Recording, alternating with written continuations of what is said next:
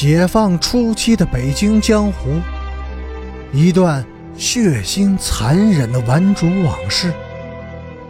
欢迎收听《北京教父》第二百三十四集。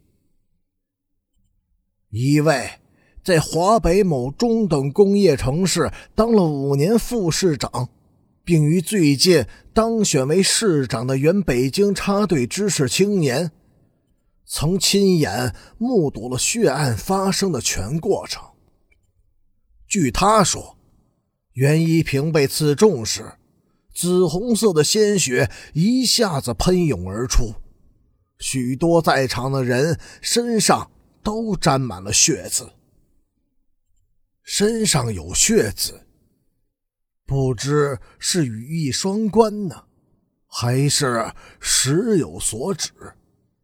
于是我问他：“您身上也沾了血吗？”“是的，许多人身上都有血。”他的声音很低，但是语气坚决、肯定，没有一丝的犹豫。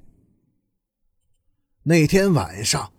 我和市长在他独居的宽大寓所里对酌通宵，错陪的秘书小姐毫不掩饰的向市长撒娇作媚，以及市长暗地里做出的亲昵动作，使我颇有几分不自在。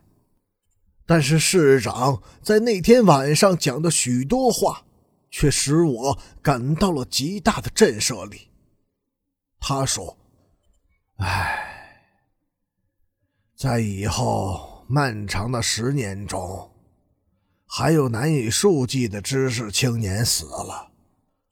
他们有的死于贫病交加，有的死于自然灾难，也有的死于政治运动或某种社会黑暗势力。”人们齿言或讳言的，然而却是一个无法否认的事实：是他们之中更多的人是死于同根相煎、同类相残的血腥内斗、残酷碾压和生存角逐之中，告密、争宠、限购。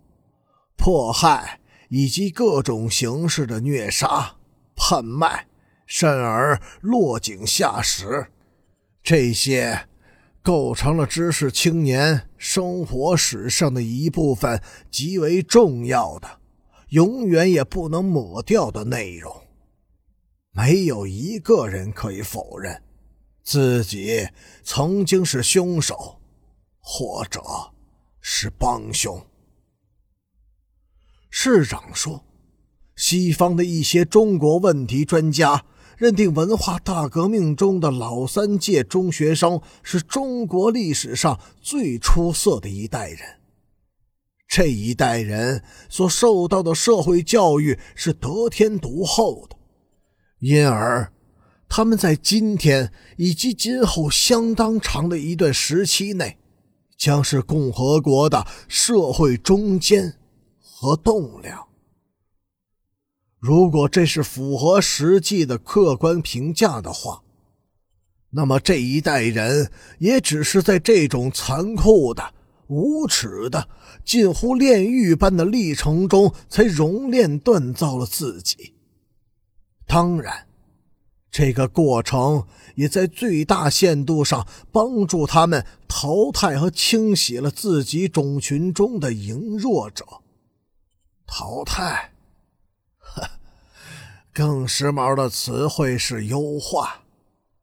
市长说：“这个优化了的群体是强悍的，因为每一个人都在学会了进击的同时，也学会了献媚和妥协。过来人中不再有天真或纯洁。”不再有亲信或无保留，也不再相信虚无的人权、公正和民主。这些，都曾经是我们的理想啊！可为了他们，多少知识青年流出了鲜血。说完这句话，市长猛地灌下一大口白酒，用手死死的捂住自己的脸，无声的抽噎起来。